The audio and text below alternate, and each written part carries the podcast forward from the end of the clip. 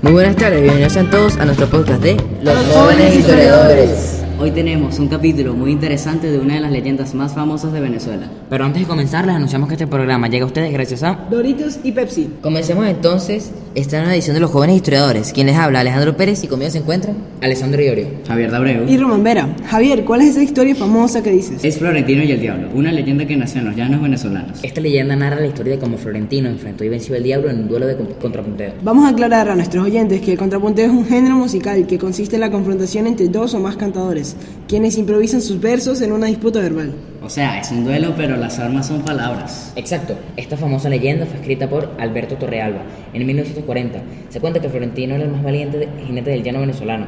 Un día fue invitado a una fiesta en Santa Inés y en el camino un hombre misterioso venía siguiéndolo. Cuando Florentino llega al Caney, entra el hombre misterioso, vestido con la ropa negra, un puñal en cintura y un sombrero conocido como el pelo guama. Era el diablo, que reta a Florentino a un contrapunteo. Si Florentino perdía en el canto final, el dios se- se llevaba su alma. Pero el diablo no contaba con la habilidad de Florentino como improvisador y el contrapunteo duró toda la noche. ¿Y cómo fue que lo venció? En el último verso, Florentino nombra a las tres divinas personas y el Diablo, al no poder nombrarlas en su verso de vuelta, pierde su turno de contrapunteo, quedando Florentino victorioso. Aunque según la leyenda, luego de la batalla, Florentino nunca más volvió a cantar. Momento de publicidad. Doritos, el mejor snack cuando escuchas el podcast de los jóvenes historiadores.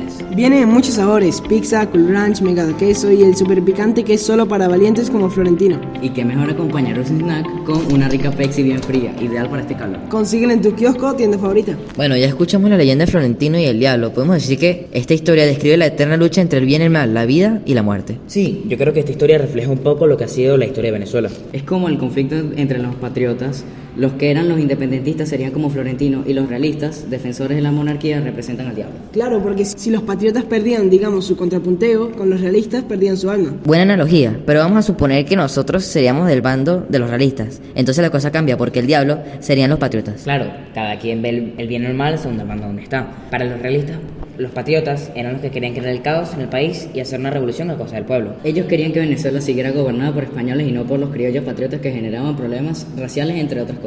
Recuerda que había personas que preferían seguir siendo una corona española, esta situación creó una guerra civil entre los venezolanos. Esto pasó en la Primera República, hasta que los realistas al mando de Domingo Monteverde consiguen derrotar las tropas republicanas. Es como el refrán de Florentino y el diablo que dice, el que va atrás ve para adelante y el que va adelante voltea. Exacto, yo creo que ambos bandos son Florentino y el Diablo simultáneamente. Así es, por cierto, ¿saben que de este poema hay una canción? Sí, en clase la profesora nos las puso para que la escucháramos. ¿Por qué no le dejamos a nuestros oyentes oír esa música? Despedimos el programa esperando que les haya gustado. Hasta otro capítulo de los jóvenes historiadores. Chao.